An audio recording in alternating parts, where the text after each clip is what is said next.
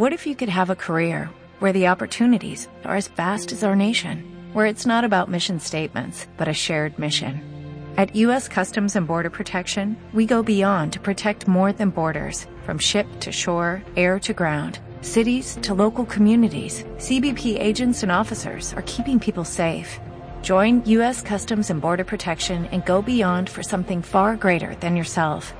Learn more at cbp.gov/careers.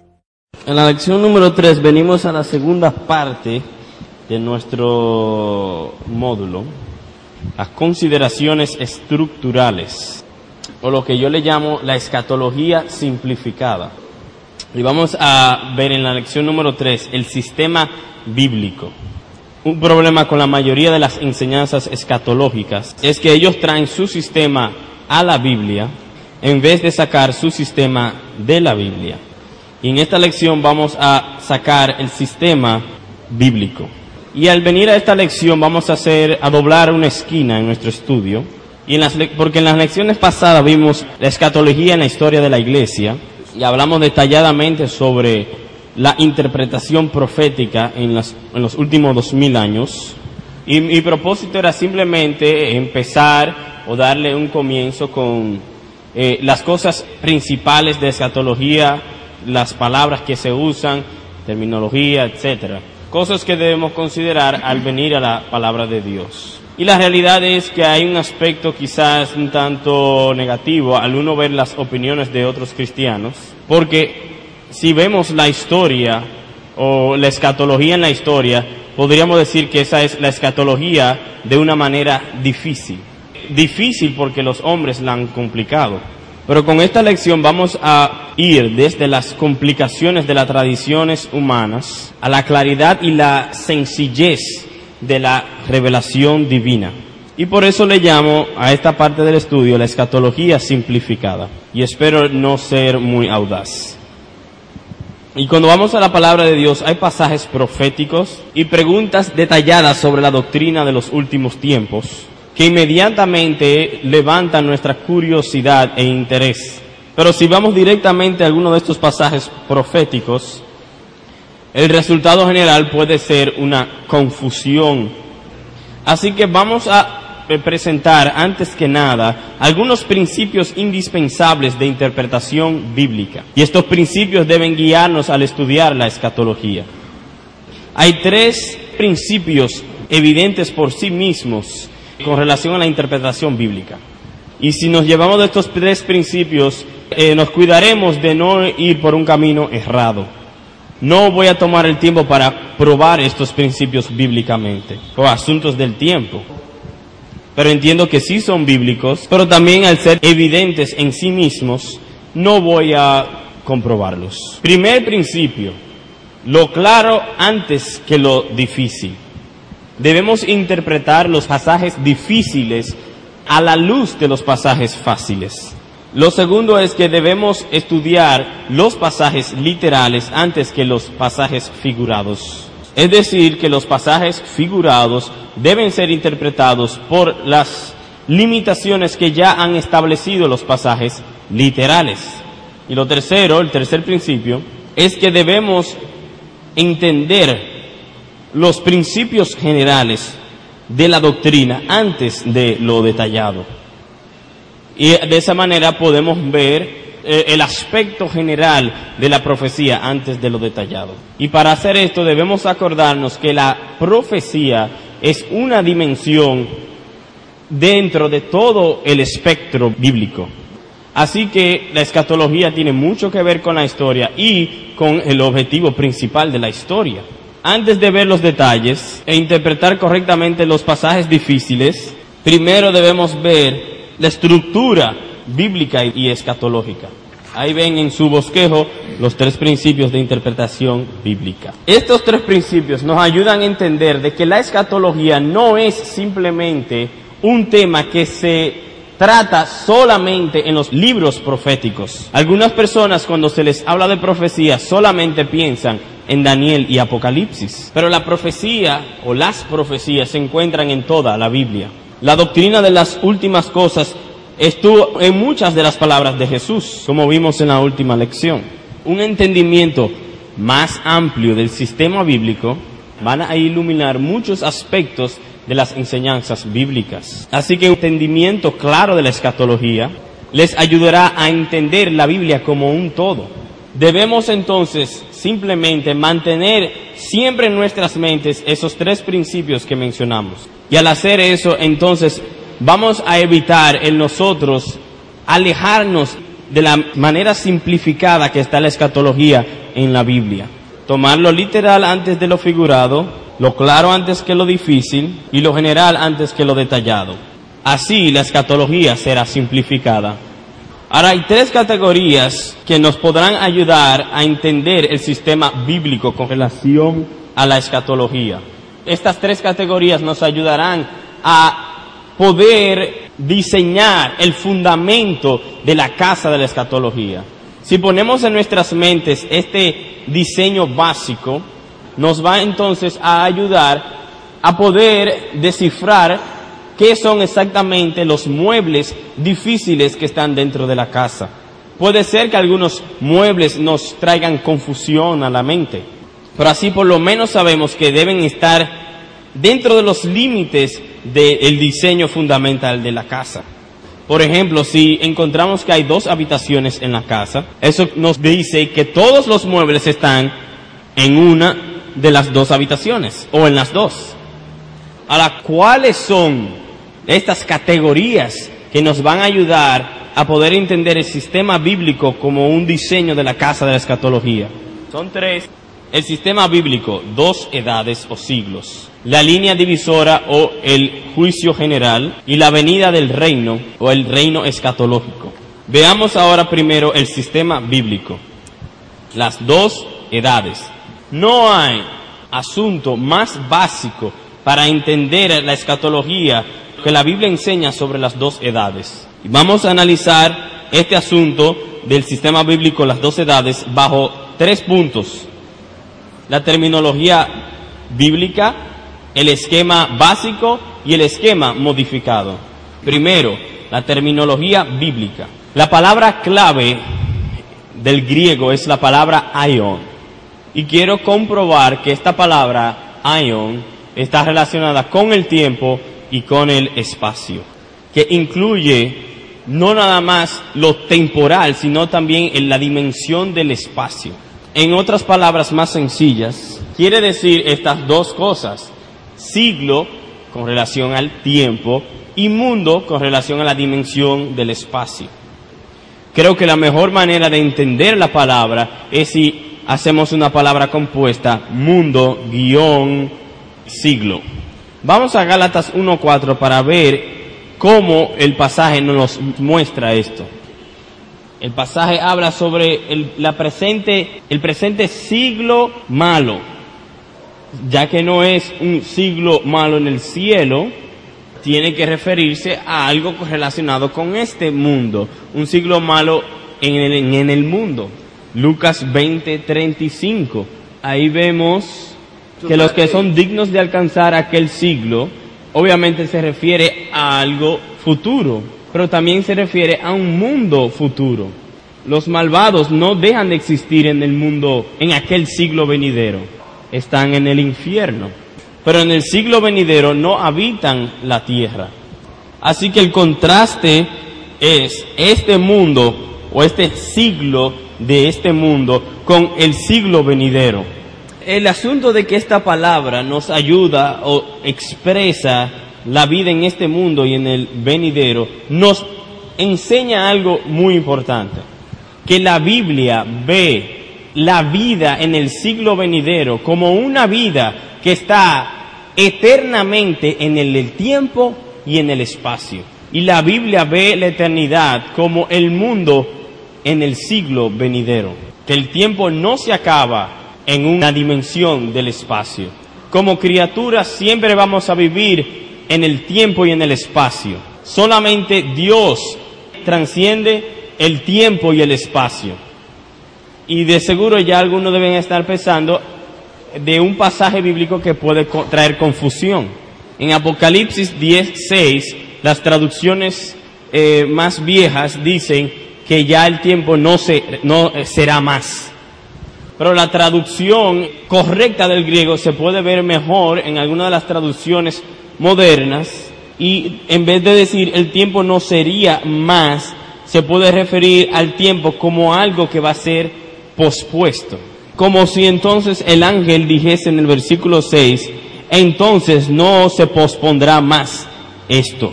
Y no está diciendo de que no habrá tiempo, no está diciendo eso en ningún sentido. Este punto inmediatamente trae a luz un error en muchos estudios de teología.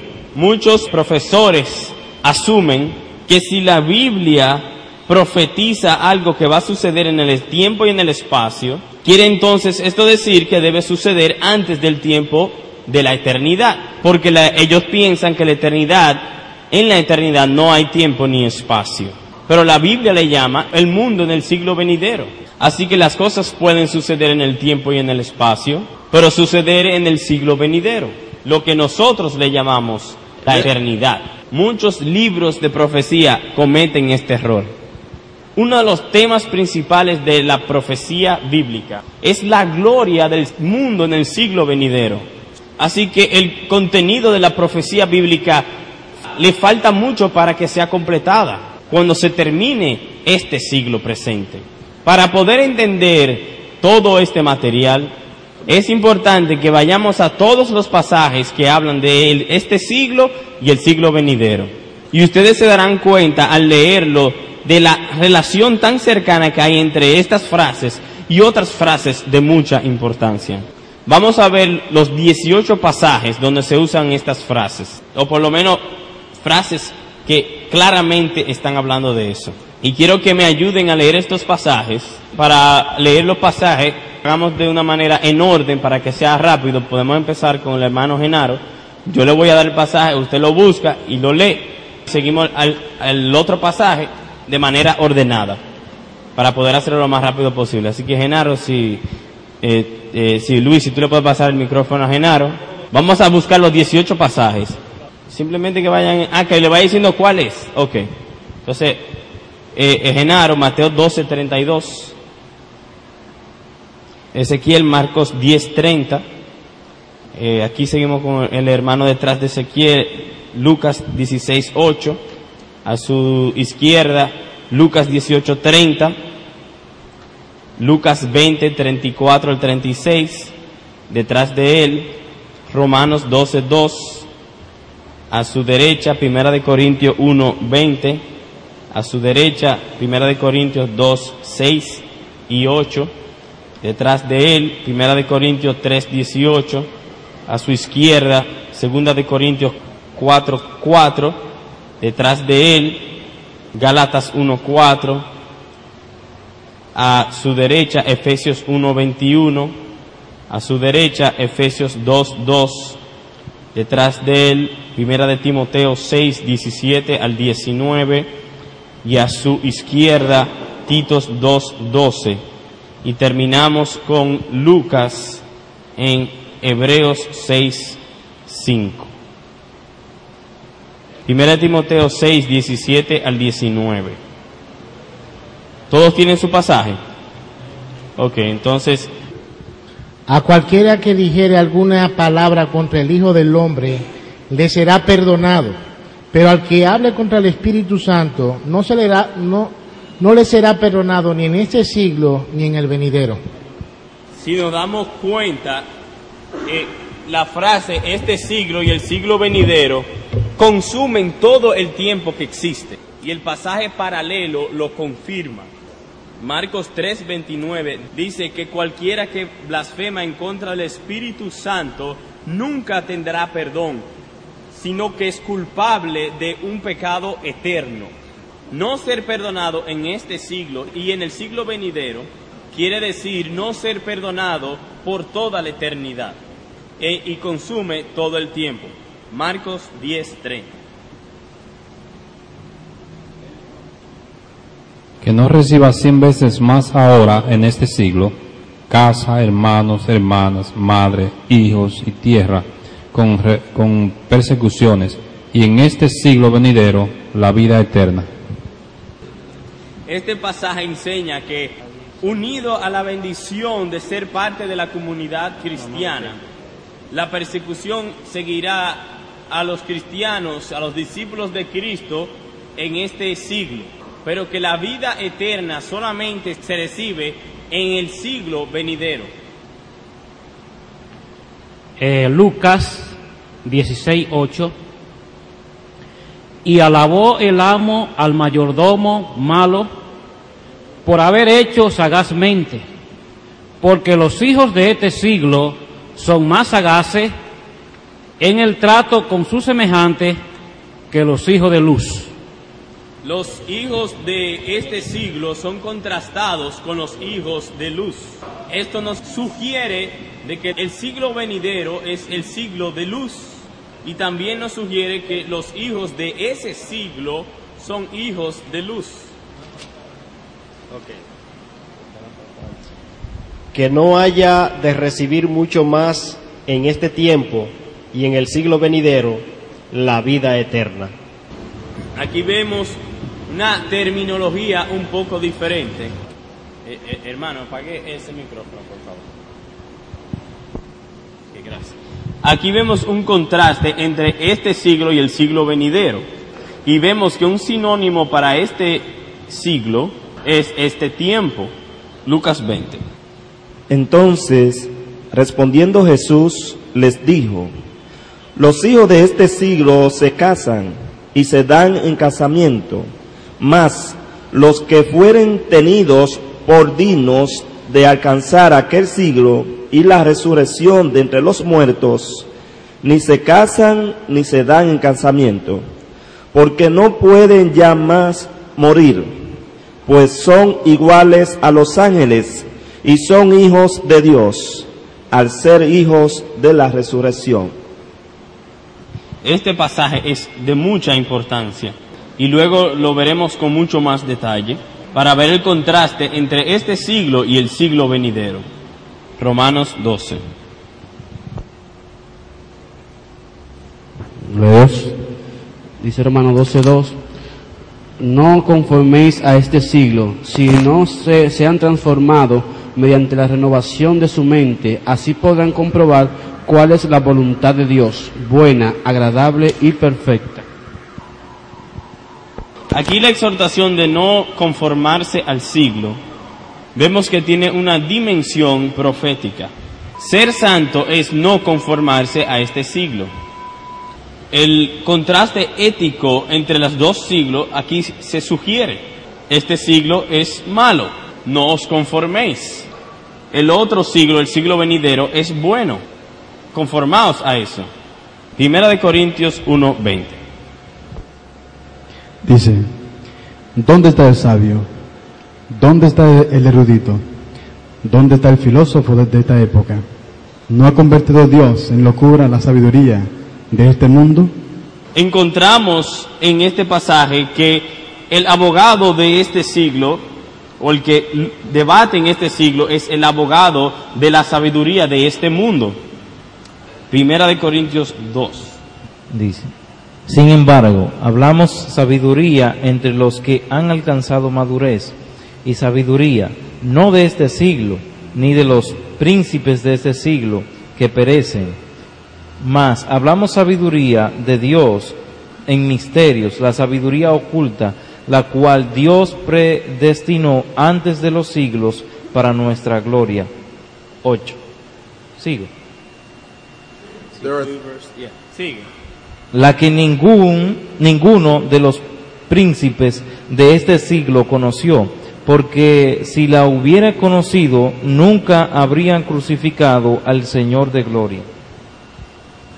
Hay tres usos de la frase este siglo en este pasaje. En una se refiere a la sabiduría malvada de este mundo, como la sabiduría de este mundo o siglo, y dos veces se refiere a la sabiduría de los príncipes malvados, como los gobernantes de este siglo. Tanto la sabiduría del mundo como los príncipes del mundo no tienen la sabiduría de Dios. Primera de Corintios 3, 18. Está apagado. Nadie se engaña a sí mismo. Si alguno de vosotros se cree sabio según este mundo, hágase necio a fin de llegar a ser sabio. El hombre que se cree sabio en este siglo, en realidad es un necio. Él debe ser un necio en este siglo para ser sabio en el siglo venidero. Segunda de Corintios 4:4. en los cuales el Dios de este mundo ha cegado el entendimiento de los incrédulos, para que no vean el resplandor del Evangelio de la gloria de Cristo, que es la imagen de Dios. El Dios de este mundo es Satanás. La oscuridad de este siglo está contrastada con la luz del siglo venidero, que es la luz del Evangelio de la gloria de Cristo. Gálatas 1:4. el cual se dio a sí mismo por nuestros pecados, para librarnos del presente siglo malo, conforme a la voluntad de nuestro Dios y Padre. Este siglo presente es malvado y Cristo vino para librarnos de este siglo. Efesios 1:21. sobre todo principado y autoridad y poder y señorío, y sobre todo el nombre que se nombra, no solo en este siglo, sino también en el venidero. Cristo es rey ahora mismo y será rey para siempre. Y el texto nos dice que Él es rey no solamente en este siglo, sino en el siglo venidero. Efesios 2. en los cuales anduvisteis en otro tiempo, siguiendo la corriente de este mundo, conforme al príncipe de la potestad del aire, el espíritu que ahora opera en los hijos de desobediencia. Caminando según los tiempos de este mundo, una traducción literal de Efesios 2.2. Esto describe el tipo de vida dominado por el príncipe del aire y la lascivia de la carne y característico de los hijos de ira. Primera de Timoteo 6. A los ricos de este mundo manda que no sean altivos ni pongan la esperanza en las riquezas, los cuales son inciertas, sino en Dios vivo, que nos da todas las cosas en abundancia para que las disfrutemos. Que hagan bien, que sean ricos en buenas obras, dadivosos y generosos. De este modo atesorarán para sí buen fundamento para el futuro y alcanzarán la vida eterna. Aquí tenemos un contraste entre las riquezas y la vida, la diferencia entre el siglo presente y el que ha de venir. Tito 2.12. enseñándonos que anunciando, renunciando a la impiedad y a los deseos mundanos, vivamos en este siglo sobria, justa y piadosamente, Y el próximo. aguardando la esperanza bienaventurada y la manifestación gloriosa de nuestro gran Dios y Salvador Jesucristo. El siglo presente requiere la autonegación y debemos vivir en este siglo teniendo nuestros ojos puestos en cuando Cristo venga en su gloria. Y esto lo que nos está diciendo es que el siglo presente culmina en el principio del siglo venidero. Y aunque la esperanza bendita ha de venir, el versículo 11 ya nos dice que la gracia de Dios ha sido manifestada en este siglo. Y esto nos lleva de por último a Hebreos 6, 5. Y asimismo gustaron de la buena palabra de Dios y los poderes del siglo venidero.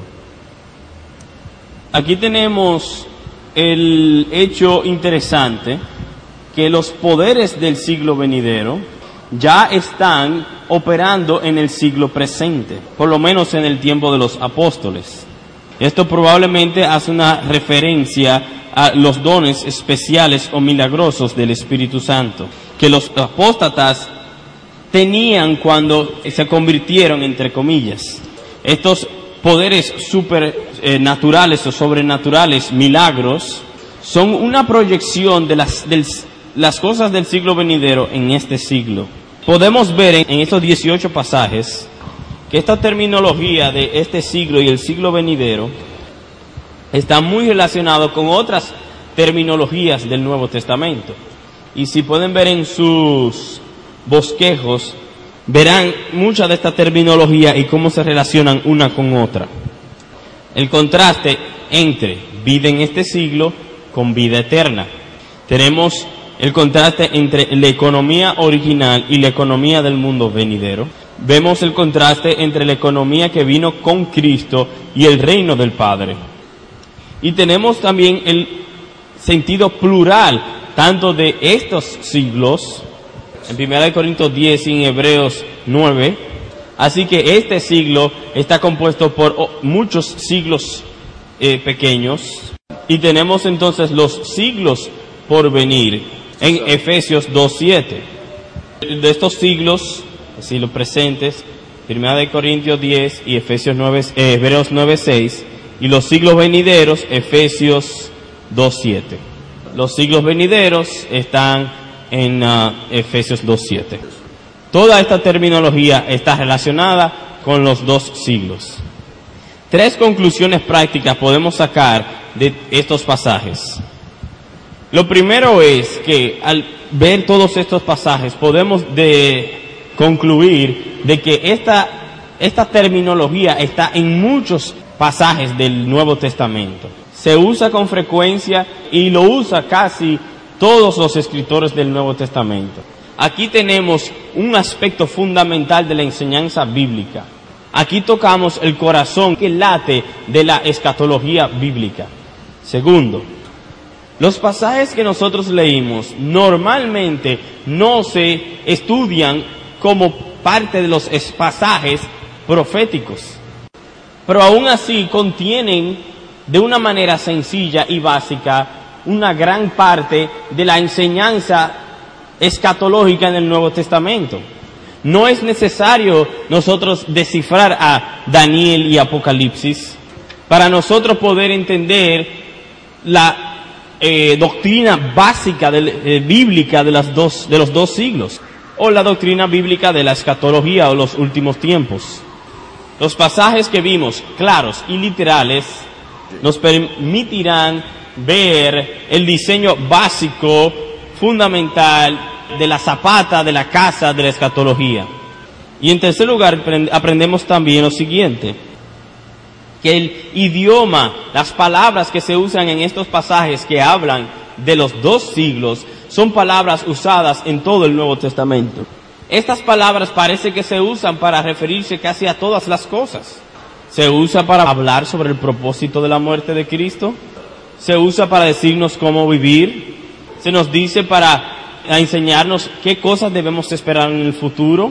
Y se usa para enseñarnos sobre el pecado y la maldad. Es por eso que es tan importante estudiar escatología. Nos ayuda a entender la enseñanza de la Biblia sobre muchas otras cosas. Preguntas. Pastor Méndez tiene una pregunta, por favor pásenle el micrófono. No, no, no es una pregunta, es una simple aclaración en el bosquejo, por si acaso hay alguna duda. En los términos relacionados, en la página número 7 del bosquejo en español, eh, falta un encabezado arriba para hacer la distinción entre la izquierda y la derecha. Dice, este siglo, una raya que dice I y después está en blanco, ahí debe de ir el siglo venidero, como encabezado en un círculo arriba, en la parte derecha del bosquejo arriba, el siglo por venir debe decir. Sí, eso es un error en la traducción. Muchas gracias, Pastor Méndez, por la aclaración. ¿Alguna otra pregunta o comentario?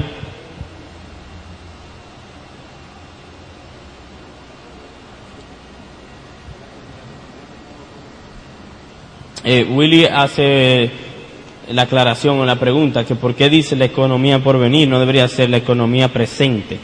Todos saben a dónde, a qué me refiero.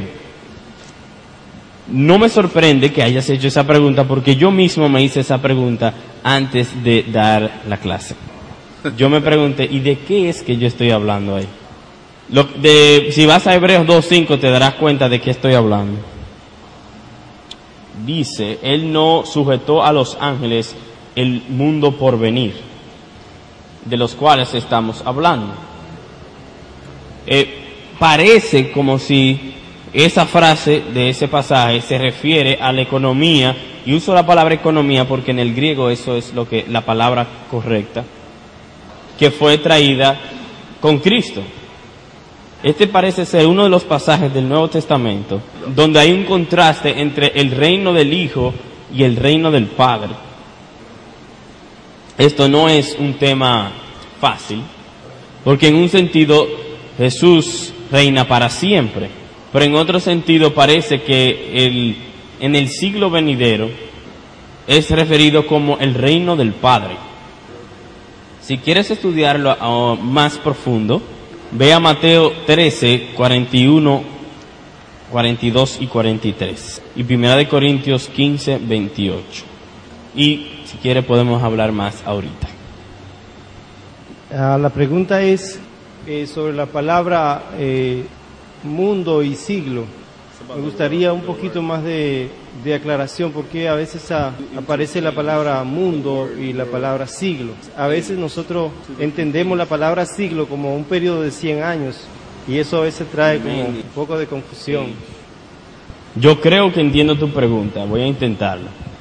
En la Biblia la palabra eh, siglo, que se traduce como siglo, no es un periodo de 100 años.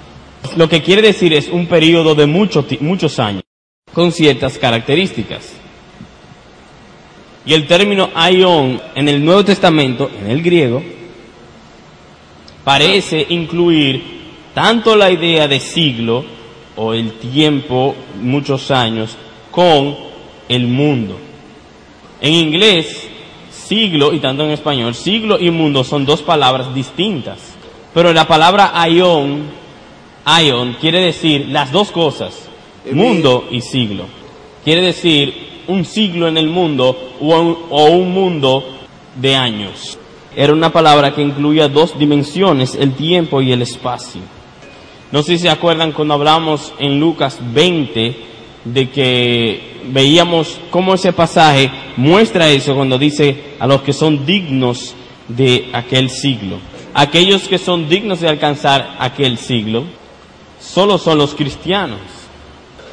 No es que pensamos que los malvados dejan de existir. Existen en el futuro, pero no existen en ese siglo porque es un siglo de mundo. Así que existen en algún otro lugar fuera de ese siglo mundo o ese mundo de años. Así que la palabra año incluye las dos dimensiones del mundo y el siglo. ¿Responde eso a su pregunta? Sí. José tiene una pregunta, no sé si alguna otra persona tiene preguntas.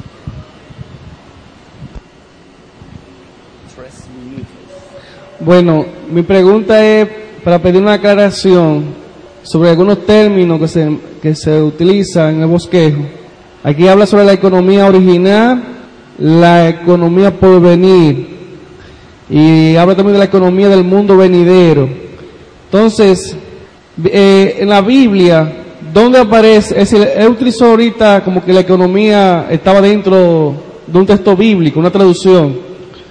Entonces, cuando se habla de economía original, uno entiende en la área económica, o se está refiriendo a algún gobierno o algo que se va a establecer sobre la tierra, que va a traer una, una mejoría económica a los seres humanos. La palabra oikonomía es la palabra griega de donde nosotros sacamos nuestra palabra economía. Y yo entiendo de que hoy en día, mayormente hoy en día, se usa esa palabra para referirse a dinero, pero la palabra economía se usa para referir un tiempo específico donde se hacen cosas específicas de una manera específica. Y en, el, en las traducciones de inglés viejas, en vez de decir economía, muchas veces va a encontrar la palabra dispensación. Y si podemos evitar las implicaciones del dispensacionalismo, podríamos entonces poner en esos lugares la palabra dispensación. dado que la, la palabra aión implica tanto espacio como tiempo. Eh, Juan en sus, escritos no usa la palabra aión, sino cosmos para referirse al presente siglo. ¿Significa eso que la palabra cosmos no implica en cierta manera tiempo o espacio al mismo tiempo? Eh, es una pregunta muy buena e interesante. Yo creo que la, cuando Pablo, cuando Juan usa la palabra cosmos, es muy similar a como cuando Pablo usa la palabra aion. Así que yo podría, o podríamos decir que este cosmos se refiere a este mundo de años. Pero hay una diferencia. La palabra cosmos en Juan tiene un sentido, una connotación malvada. Así que no es exactamente lo mismo que Aion. Aion puede ser, eh, o siglo, eh, buena o mala, pero este mundo en relación al cosmos es siempre malo. Y el término mundo es una palabra que Juan usa para describir algo malo. Así que por eso es que Juan nunca habla de el cosmos venidero, aunque Pablo sí puede hablar del siglo venidero. Cosmos es negativo, ion es neutro.